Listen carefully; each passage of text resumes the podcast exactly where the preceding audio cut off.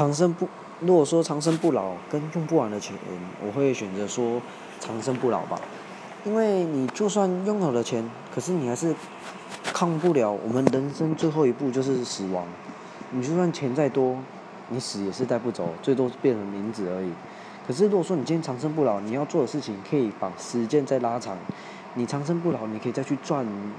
赚一般你生活费的开销，不然说你想要出国就努力去赚，时间会比较多。因为人其实生命是有限的，现在平均年龄层越来越低了，对啊，所以我会选择说是长生不老，因为可以做比较多的事情，用不完的钱只是一时的而已，一时的快乐。